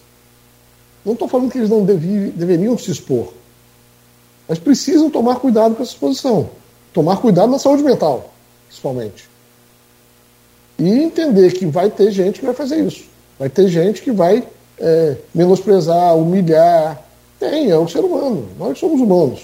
Então, o racismo existe, a homofobia existe, a psicofobia existe. A gente tem que saber que ela existe. Tem que combater, mas tem que saber que ela existe. Então você não pode querer que todo mundo vai pensar igual a você e estando completamente errado na minha forma de ver nesse pensamento, mas eles vão agredir, vai ter agressão. Então, o meu conselho para quem vai se expor é se preparar para a exposição.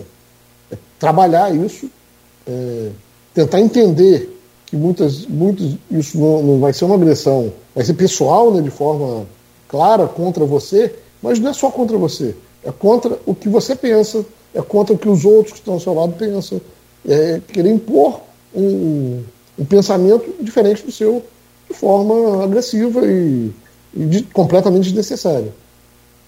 Então, se eu pudesse dar um conselho médico para esse pessoal que, que, quer se expor, que quer ser youtuber, é, digital influencer, se prepare para a exposição. Emocionalmente, fisicamente, que você vai ter que viajar muito também, vai fazer muita. muita e é, tente se expor no que você precisa se expor, não no que você não precisa. Porque vai ter gente concordando e discordando, gostando e não gostando, e te agredindo. Infelizmente. Não tem nada que impeça que isso aconteça. Não tem nada. Hoje eu sei que o YouTube pode tirar seu canal do ar lá.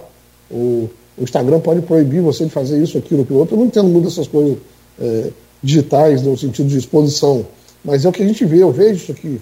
É, recebo pessoas que tiveram esse tipo de, de, de, ofensa, né, vamos dizer assim. E é difícil, né? é difícil você conversar, porque a pessoa fica muito abalada. Muito abalada. Mas você tem lá 20 mil pessoas curtindo de forma positiva e um curtiu de forma negativa, acabou. Acabou. Mas a gente tem que estar preparado para isso. Não é só a nossa opinião que conta. Por mais errada que seja a opinião do outro. Infelizmente, são exposições e leva, leva a depressão, leva a suicídio, que é um assunto que eu acho que vou até deixar uma dica para vocês. Quando chegar o setembro amarelo, a gente podia conversar, não só comigo ou com outros, a gente fazer um, um grupo de conversa sobre isso, que é muito interessante é, o, que, o que a Associação Brasileira de Psiquiatria tem feito sobre o suicídio no país é muito interessante. É, a depressão é um processo grave, não é frescura, é um distúrbio do cérebro, é um distúrbio. Hoje em dia a gente sabe que é um distúrbio bioquímico inflamatório do cérebro, então você tem que tratar, não é, é pegar na enxada ou pegar, fazer terapia, que o povo, muita gente brinca, ah, faz uma terapia, terapia cheia de de louça para lavar. Não, não existe isso. Parar com essas, com essas ideias de que a, a saúde mental ela é em segundo plano, é, que você tem que ser forte. Exemplo aí é Simone Biles nas Olimpíadas. Um exemplo que eu acho que, que todo mundo acabou vendo, né, de certa forma. A pessoa pode não estar preparada naquele momento, mentalmente, como pode não estar preparada por causa de uma lesão física. Então a gente tem que igualar a, a saúde mental à saúde física. Não ficar, cortar essa ideia de que tudo frescura, tudo é piti. Eu consigo, por que você não consegue? Não, eu não consigo porque eu estou doente. A pessoa não consegue porque não, não consegue, precisa ver por que, que ela não consegue. Então, é, são situações de, do, do dia a dia que as agressividades acontecem dentro da nossa casa, dentro do nosso mundo, dentro do nosso colégio. Por que, que uma pessoa que está se expondo como ele se expõe não vai receber isso? Vai, vai receber. Então, se puder, qualquer um que vá se expor de alguma forma, se prepare para a exposição. Faça um bom, um bom, uma boa terapia, faça um bom, uma boa preparação para a exposição. Pois não, irmão. Nogueira, Miguel do Leonardo, queria aproveitar esse gancho só para jogar para o próximo bloco, já que a gente está com o intervalo atrasado, a gente falar justamente sobre esses assuntos. Você até perguntou do Maurício ali sobre a crescente depressão, né, e eu queria falar justamente sobre a depressão em si, né, que parece ser o mal, é, era chamado do mal do século, se ainda a gente pode tratar assim, e o que o Janeiro Branco, outro assunto que vai muito no, ao que, os, o, que o doutor falou agora, é a questão do preconceito com problemas de saúde mental. Quanto que o Janeiro Branco pode ajudar, essa campanha tem esse objetivo também de ajudar a desmistificar isso, é, que, a, a, por fim esse preconceito, a, a, entender que é uma doença e como o doutor mesmo falou, não uma frescura, não um ataque. Bom, Nogueira, para ganhar tempo, doutor, é, foi a colocação do Maurício, é, Maurício Batista, nosso ouvinte número um, né? é, vemos um crescimento muito grande da depressão, quais seriam os motivos mais relevantes? Eu queria que o senhor aproveitasse durante a resposta para falar o papel do, da campanha Janeiro Branco para desmistificar ou é, é, tentar quebrar o preconceito em relação a essas questões relacionadas à saúde mental. É, a depressão, na verdade, a gente tem visto um, um pequeno aumento aí nesses últimos anos, dois anos aí, meses, mas relacionados a esse processo pandêmico de ansiedade, de todo esse processo de confinamento. As pessoas têm ficado mais deprimidas. Só entender que a depressão é uma doença crônica, tá? A depressão é uma doença que ela não começa hoje. Ela vem é, evoluindo com você e você vai tendo oscilações do humor, perda de interesse, tristeza profunda, perda de ânimo. É, é, pode ser confundida com ansiedade nesse início. E aquilo que a gente falou no início, esse retrovisor que vai mostrar a gente, talvez daqui a 4, 5 anos eu consiga dizer quanto foi esse aumento de depressão, quanto foi esse aumento de ansiedade, esse processo da pandemia. É, a gente tem visto mais casos de depressão e acredito, nós acreditamos, né, que seja relacionado a esse processo de confinamento, de pandemia que a gente está tá vivendo. Tá? Só para ter uma ideia, se não me engano, a última estimativa brasileira era em torno de 6% da população brasileira tinha algum grau de depressão é gente pra caramba. 6% é muita gente. É... Voltando aí, pegando o gancho do Janeiro Branco, né?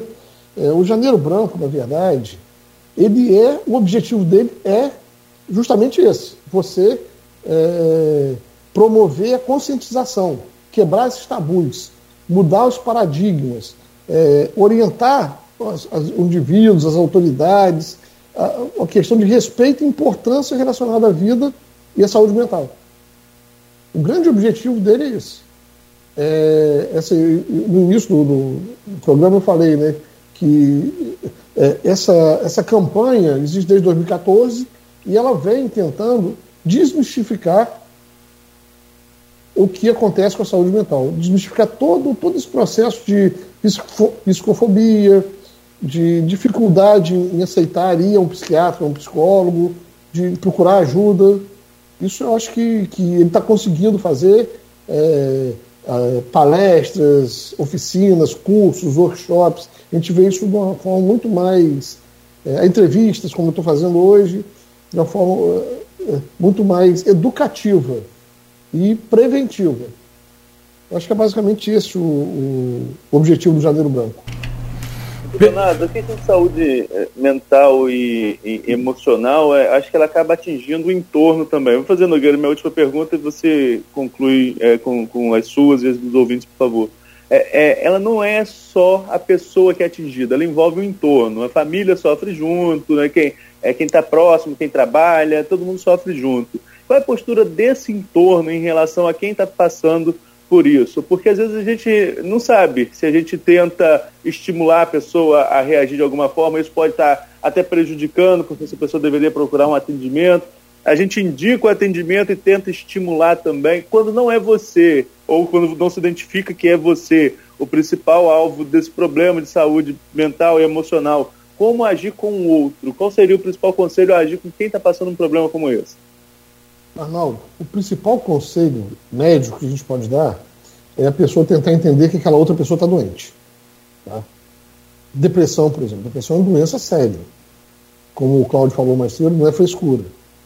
É, então, quando a pessoa, os familiares, o apoio, o, o, o chefe daquela pessoa no trabalho, o, o gestor dela, o líder, é, o familiar, a mulher, o esposo, os filhos, entenda que aquela pessoa está ficando doente ou está doente, é o principal passo. Porque daí você consegue ajudar. Daí você consegue levar ele a um médico, se ele não quiser ir, levar ele a um psicólogo, se ele não quiser ir, estimular ele a praticar práticas saudáveis, como exercício físico, como as terapias alternativas que a gente falou, e ajudar nesse processo, que é um processo muito difícil. Você ser, é, estar com uma patologia que, como a depressão, que te leva a, a não querer sair da cama muitas vezes, a não ter prazer pelas coisas, é, a falta de vontade, isso é muito difícil. Então tem um, um grau de estímulo, mas um estímulo no qual a pessoa entende que você está doente e que você precisa de ajuda. Dar o remédio, muitas vezes, aquela pessoa nem o remédio quer tomar e conversar, escutar. Muitas vezes a pessoa precisa falar, outras não, quer ficar quieta, dar, respeitar essa questão do, do, do, do certo isolamento que ela precisa, entender o que está acontecendo. Então a família, é, é, o apoio familiar, o apoio de amigos e, de, e do entorno, como você falou, é muito importante. É muito importante e deve existir. Deve, ajuda o tratamento. É óbvio que você não vai querer pegar aquela pessoa e botar ela para correr uma maratona. Tudo tem que ser dosado de acordo com, a, com, a, com o que está acontecendo com ela. Né? E ouvir, eu acho que vale a pena o familiar ir ao psicólogo que está indo, ou ir ao médico que está indo, e ouvir o que está acontecendo. E se informar, como é que eu devo. Existem grupos de apoios hoje para diversas doenças mentais. Você botar na internet um grupo de apoio para transtorno afetivo bipolar, você vai achar. Para depressão, você vai achar e vai achar na sua região. Hoje nem precisa disso, porque você pode fazer online. Esses grupos têm atendimento online. Então, esses grupos de apoio à família, não só ao, ao, paciente, é muito importante que você comece a ver pessoas que têm os mesmos problemas que você e como é que eles estão lidando com aquilo, trocar experiências. Perfeito? Perfeito. Bom, Arnaldo, aqui no grupo de WhatsApp, como você citou, do blog Opiniões e do Folha no Ar, meu caro é, doutor Leonardo, tem aqui a participação do Jefferson, reitor do IF, que esteve conosco aqui na, na segunda-feira, nosso querido professor Jefinho. Ele diz aqui o seguinte: parabenizo o amigo e professor doutor Leonardo pela lucidez, autoridade e didática na abordagem de assunto tão pertinente para todos nós, especialmente em um tempo de tanta aspereza e que vem fragilizando muito nossas mentes e corações. Um fraternal abraço ao senhor, doutor. Um abraço para o Jefferson.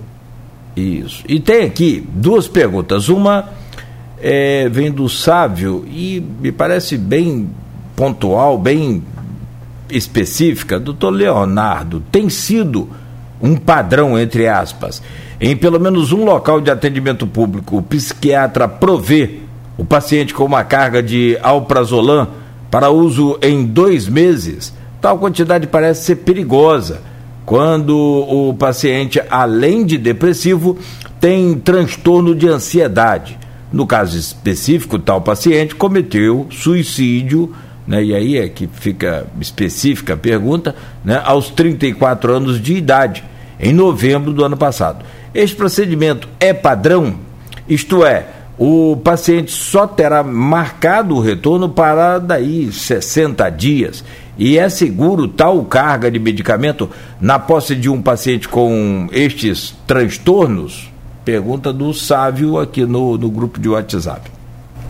É, é uma pergunta difícil de responder, porque a gente não sabe, é, não, não participou desse processo de do que realmente aconteceu. Né? É, mas é, eu não eu desconheço, não, não, sei, onde eu trabalho no setor público, trabalho no CAPS AD, com álcool e drogas, lá a gente não dispensa medicamento dessa forma, a gente dispensa medicamento semanalmente, ou até diariamente, vai depender de cada caso. Eu acho que é um caso específico que estava sendo avaliado por um profissional específico, que se ele medicou dessa forma, foi o que ele achou melhor no momento. Não acho, não vejo. É, a gente tem que entender que muitas vezes é, o, o, paciente que vai chegar ao extremo de cometer um suicídio, ele pode estar muito bem naquela semana, pode nunca ter cometido, tentado cometer suicídio, é, independente do processo depressivo ou não, o suicídio não tem a ver só com depressão, só com ansiedade. É, muitos, muitos gatilhos podem ter acontecido nesse processo. Então, é, não sei se é a normativa daquela instituição liberar medicamento dessa forma, se é o médico resolveu, por, por algum motivo, dar uma receita com tanta quantidade assim, mas infelizmente eu não tenho como é, responder completamente essa pergunta sem a, a gente conhecer melhor o caso, sem saber o que está acontecendo, né?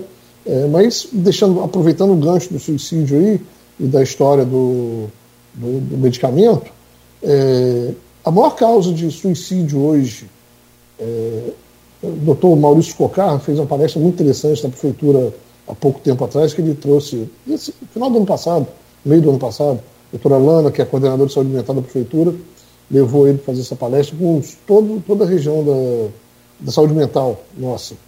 E ele mostrou, demonstrou nas estatísticas da prefeitura, a maioria das mortes que acontecem por suicídio é por enforcamento. Então, você vai proibir a venda de corda? É complicado isso, entendeu? É, é difícil. Você São situações pontuais que tem que ser revista. Se houve algum tipo de, de falha no processo, a, a gente faz isso no dia a dia. A gente precisa rever o que a gente fez. Então não tem, não tem, infelizmente, não tem como eu julgar ou dizer se essa X ou Y quantidade de medicamento é, é, é, é grande ou não é grande, é pequeno ou não é pequeno. Vai depender muito do caso de cada paciente e de cada situação. É, sinto não poder responder é, completamente a pergunta, mas eu acho que é, o que aconteceu, infelizmente, acontece. A gente vê o suicídio é uma realidade e tem que ser abordado como tal.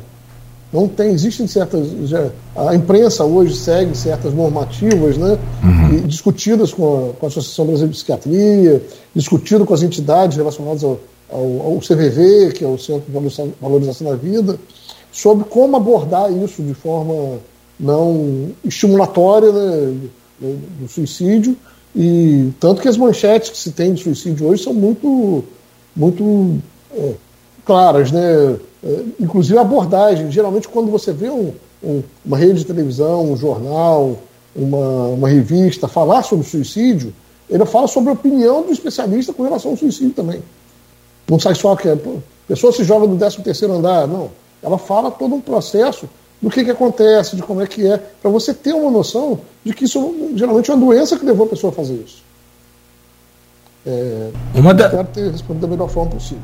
Ah, sim, muito obrigado. Uma das, das coisas, uma das primeiras coisas que eu aprendi do rádio, isso já tem 30 anos, é, foi justamente isso, né, Arnaldo? É, na verdade, a gente não anuncia a morte por suicídio, a gente não divulga. A gente prefere não, eu particularmente prefiro não divulgar. Arnaldo também. É, tem, tem, um, tem, uma discussão, é, tem uma discussão internacional em relação a isso, né? Do é. que é divulgado e o que não é. Normalmente, pessoa pública é inevitável, né? É, é, é não, não, é inevitável, aí é, é, ponto pacífico. E espaço público, que é uma coisa que é muito duvidoso, se coloca ou não por ser espaço público. Particularmente, eu sou contra até em espaço público, mas é uma coisa que se analisa e sempre trazendo, como o, o doutor Leonardo colocou, sempre trazendo esse contraponto, sempre trazendo essa análise é, de, da saúde mental do que leva a um extremo como esse. Na verdade, você tenta desestimular. Exato, exato. A ideia, a ideia é essa. A ideia Mas é, é um assunto que, que, Cláudio, tem que ser abordado. Tem que ser abordado. Não tem por que você esconder isso. Você falar sobre suicídio não aumenta suicídio. Pelo contrário, quando você fala sobre suicídio, você diminui o, a tendência, né, a, a progressão do, do, do, Porque o suicídio é a ponta. Antes de você se matar, você tentou se matar. Você vai tentar se matar. Então, se você conseguir é, abortar isso lá atrás, nada como psicoeducação. Não deixa de ser, entendeu? É, não, e é o que Arnaldo falou, é uma discussão internacional e eu. É, a gente passa um dia inteiro discutindo isso. Sim, sim, claro, eu vou ouvir sempre a ciência, vou ouvir sempre o senhor, vou ouvir sempre quem conhece de fato, e se tem números aí assim, então que se não há problema algum em mudar. esse comportamento. Mas eu, eu, eu assim, eu acho que é aquela história, tem que trabalhar a cabeça da gente. Agora há pouco mesmo eu estava falando aqui, Folha no Ar, primeira edição. Folha, o Cristiano até falou, ah, Nogueira, mas não tem mais o segunda edição, porque a gente mudou toda a programa. Falei, calma, isso é caguete. Daqui uns dois anos eu acabo com ele. Então, assim, é, tudo está na cabeça da gente. E principalmente, né, tanto a, a vitória quanto a derrota. Muitas das vezes está é, exatamente na cabeça da gente. Bom, e para fechar aqui o, o, o programa Caso o Arnaldo tenha também mais outras perguntas, fique à vontade, claro. E o senhor também queira colocar alguma coisa que a gente não falou, também fique à vontade. Mas tem aqui o grupo de WhatsApp do programa e do blog Opiniões, é, e um colega do senhor de profissão, Flávio Mussa Tavares. Cara, o colega Leonardo, poderia falar um pouco sobre a virada maníaca induzida por antidepressivos? Ainda fala, Poderia falar algo também sobre sua experiência com dependência química como doença mental e sobre dependência não química? Bem, vou tentar abordar de uma forma bem sucinta, porque a gente tem pouco tempo. É, a, é, a, gente falou de depressão, né? Uma coisa interessante, é, o Flávio falou aí, é, quando você tem o processo depressivo, você acaba usando um antidepressivo para aquela pessoa tratar ela com antidepressivo é o correto. Tá? É, em alguns casos, você não tem noção se essa pessoa vai ter um transtorno afetivo bipolar. O que é isso? Ela vai oscilar entre depressão e euforia, e mania. E ela entra no seu consultório, ou vai ao posto de saúde, ou vai com um processo depressivo. O que acontece? Quando você começa a tratar a depressão com o antidepressivo, se ela tiver uma doença, que é a doença afetiva bipolar, ela pode entrar em mania por um uso do antidepressivo. Ou seja, eu posso induzir essa mania dela, induzir essa euforia dela.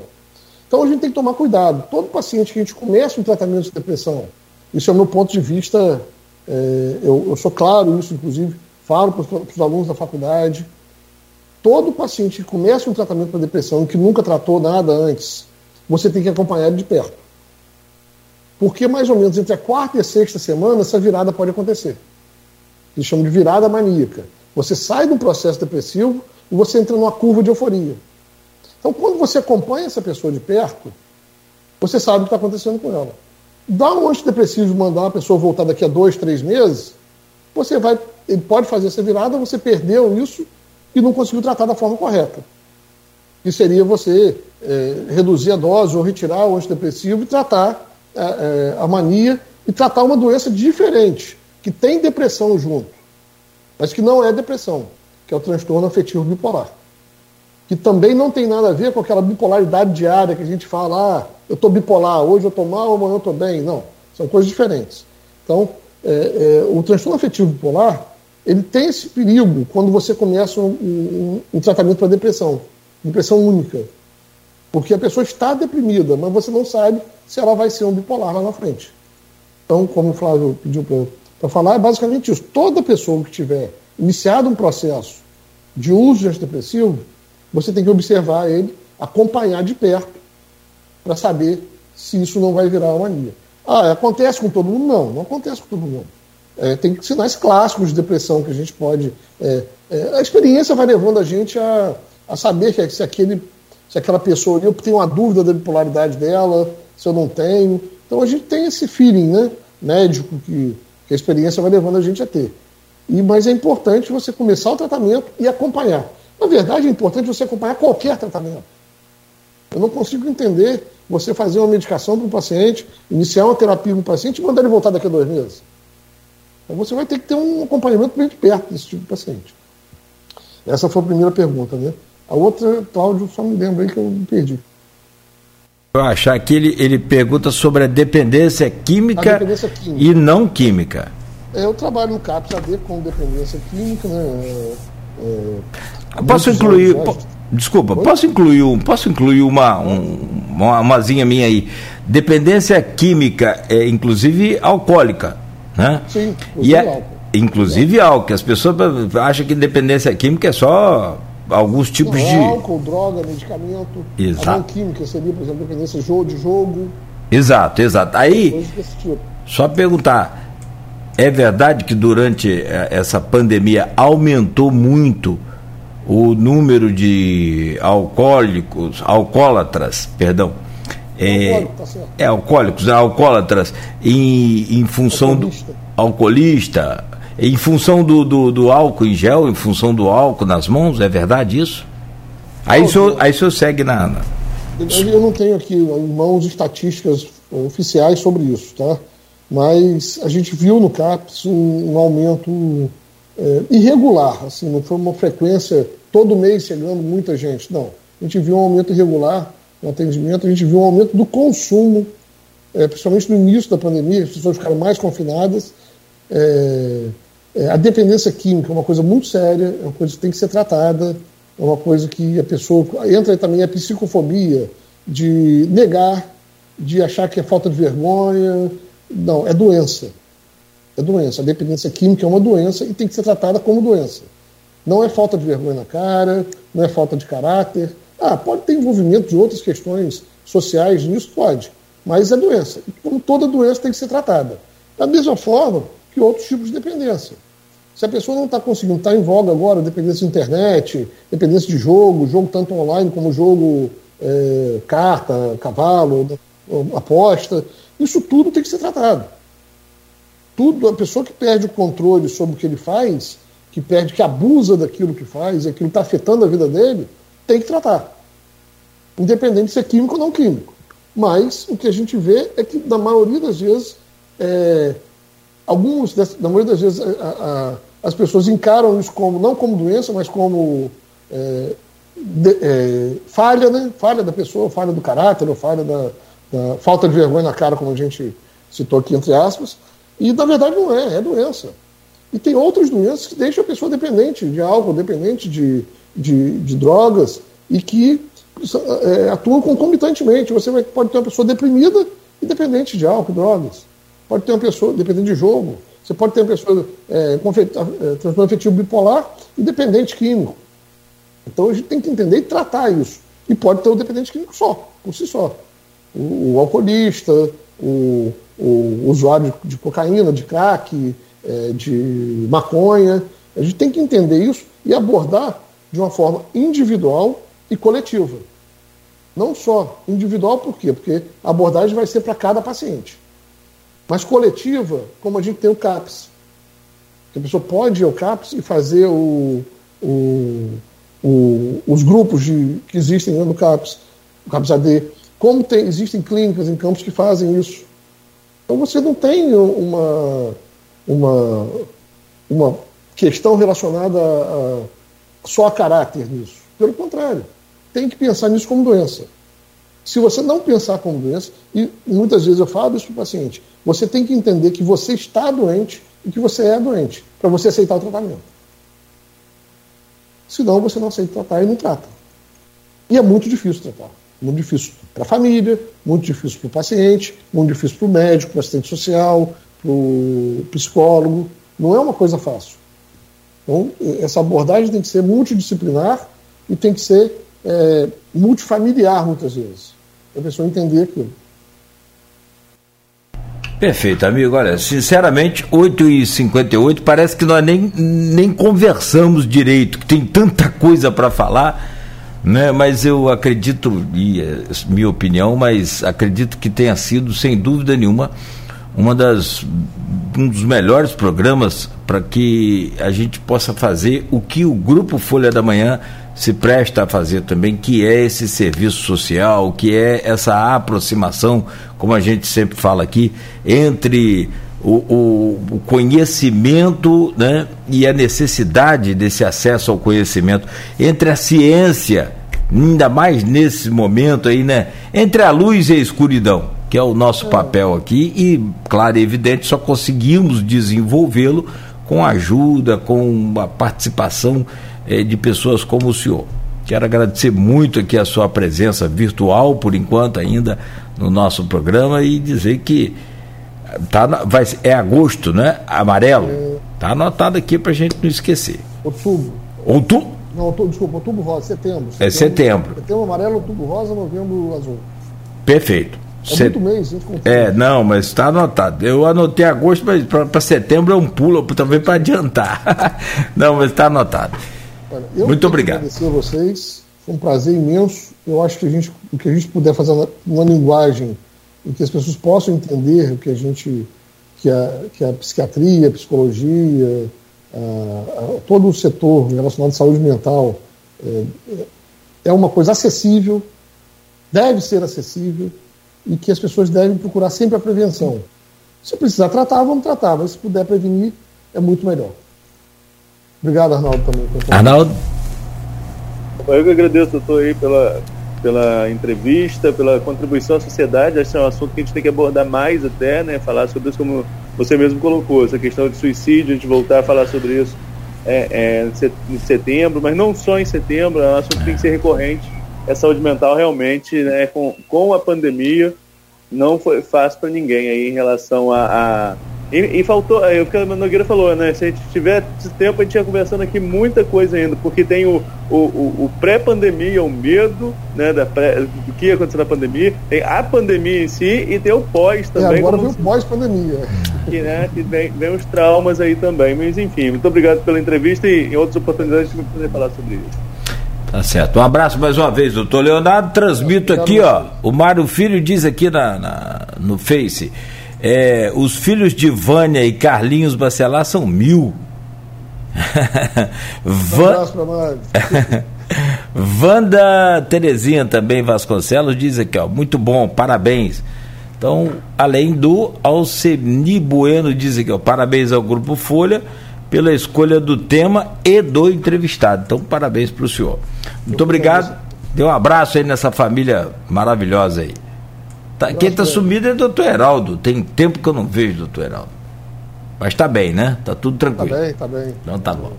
Vai lá, se cuida aí, amigo. Grande abraço e obrigado mais uma vez. Bom, 9 horas, um minuto. Este é o Folha no Ar. E a gente fecha esse programa de hoje Doutor Leonardo, se quiser sair, fique à vontade, pode, esteja aí. Eu sei que você está cheio de coisa para fazer aí, tem muita, né, muita gente para atender. E eu vou só fechar aqui, meu caro Arnaldo, a manchete principal do jornal Folha da Manhã de hoje, que é o impresso, está nas bancas.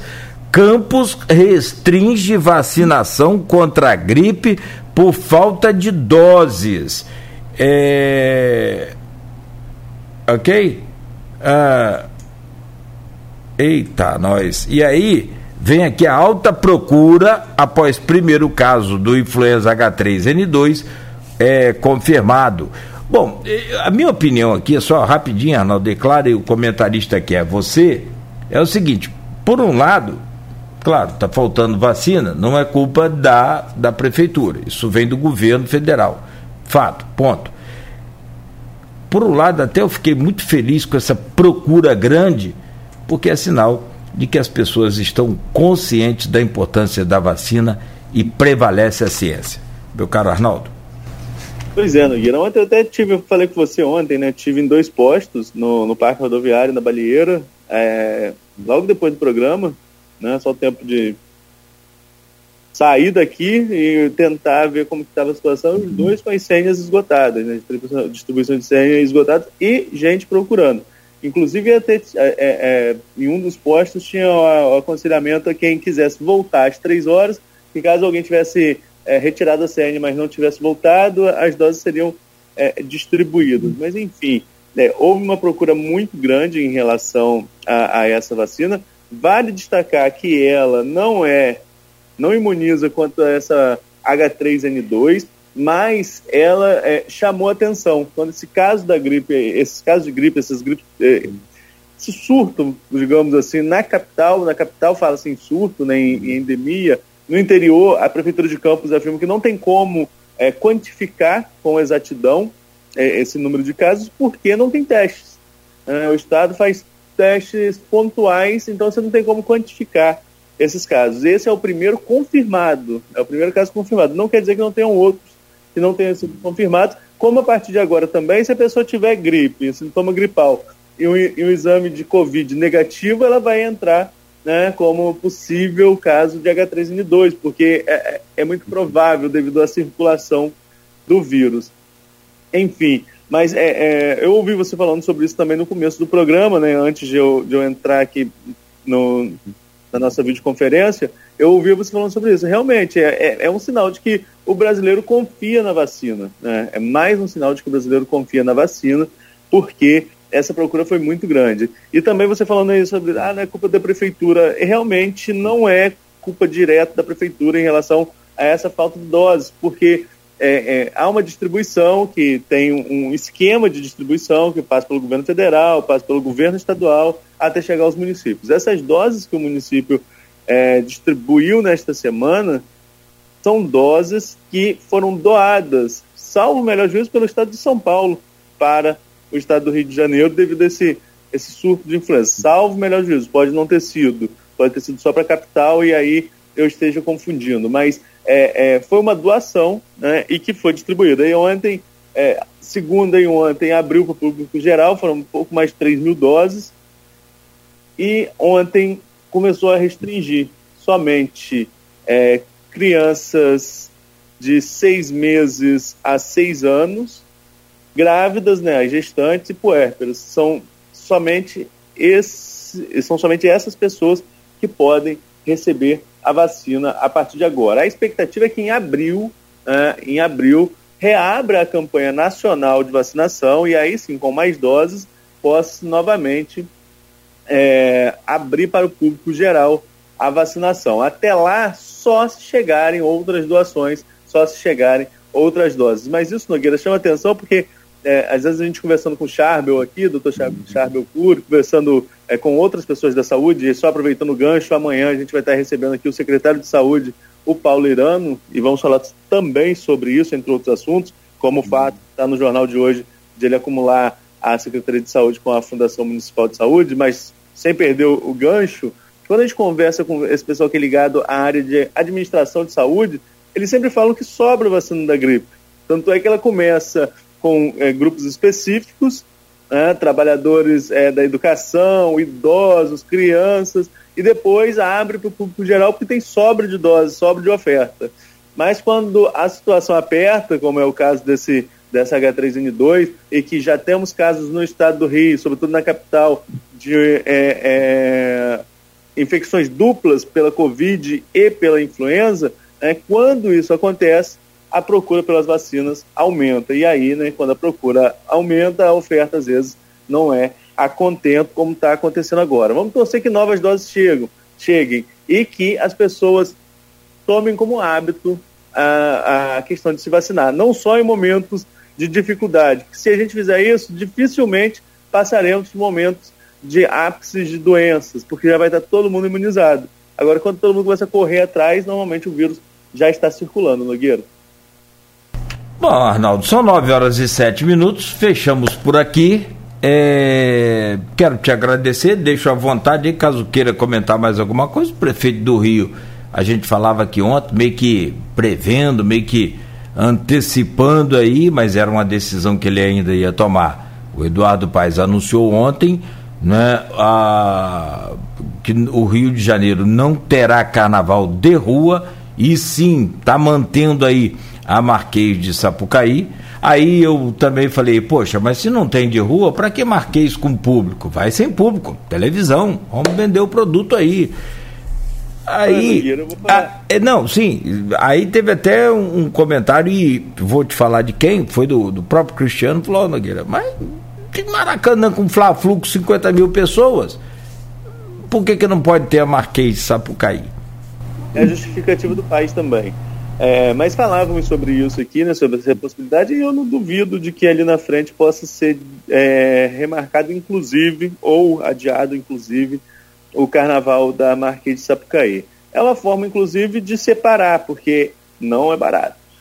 Posso falar você que eu cheguei a sondar alguns preços, né? É, tenho vontade de conhecer, não, não, não fui ainda ao Rio, já foi, já foi ao Maracanã, já foi ao Cristo, conheci boa parte do Rio, é, mas carnaval no Sambódromo, é, tem vontade de, tipo assim, nós campeões também, não gosto de, de, de carnaval não. Tipo, sábado seguinte, para conhecer ali.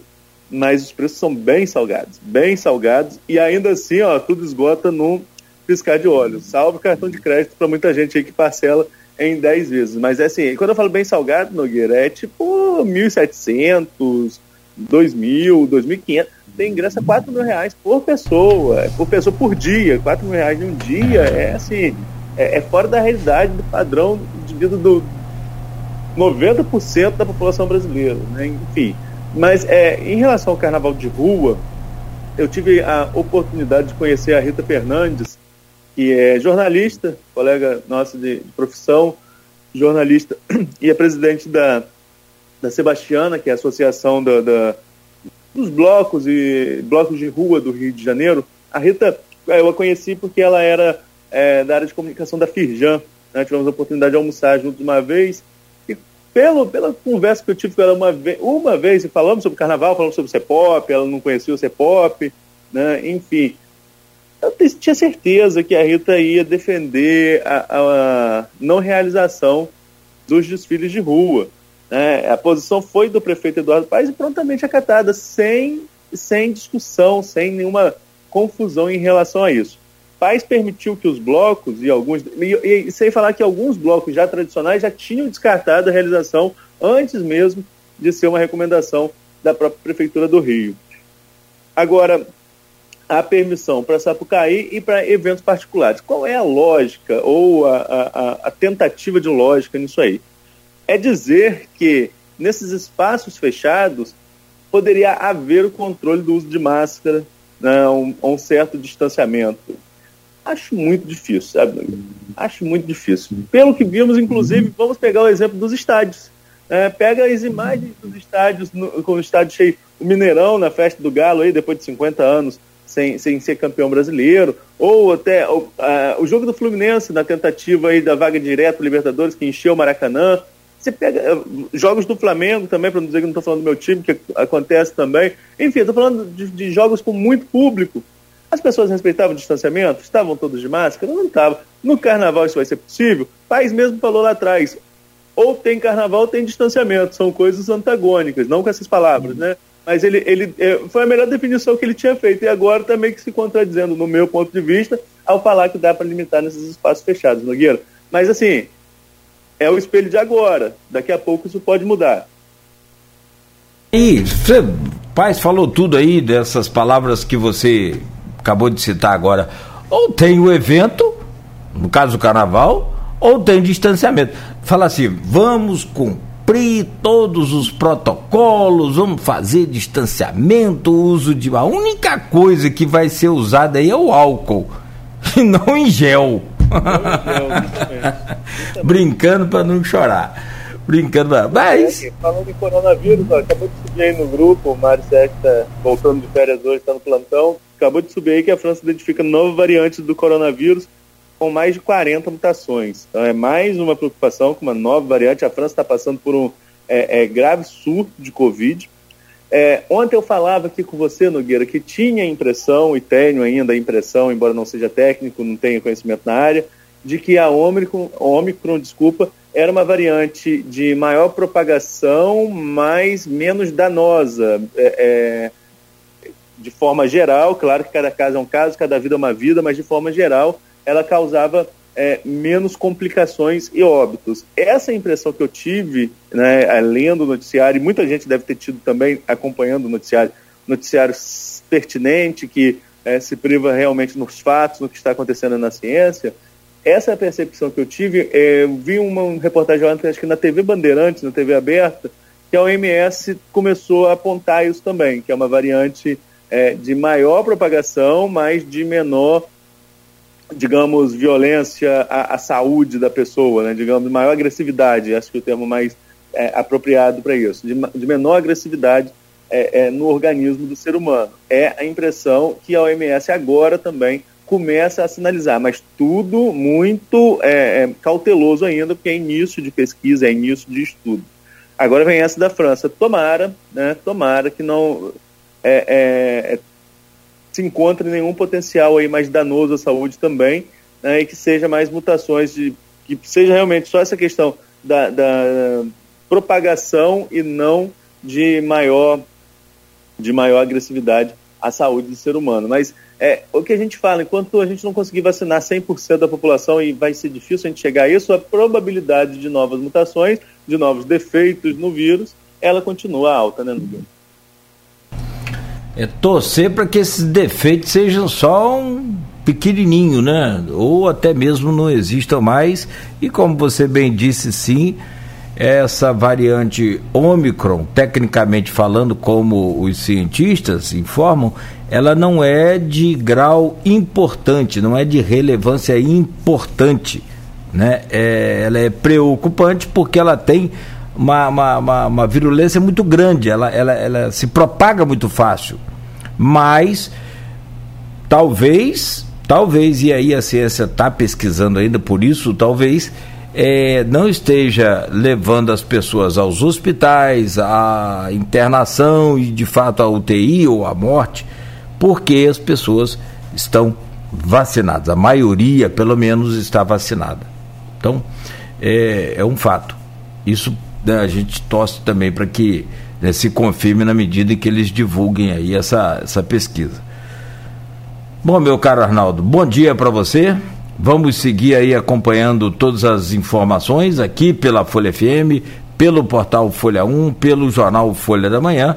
E amanhã, como você já anunciou, a gente confirma o médico secretário de, de saúde e também agora acumulando aí a naturalmente vamos saber amanhã né motivos e se vai ser temporário a presidência da fundação de, de saúde de Campos também.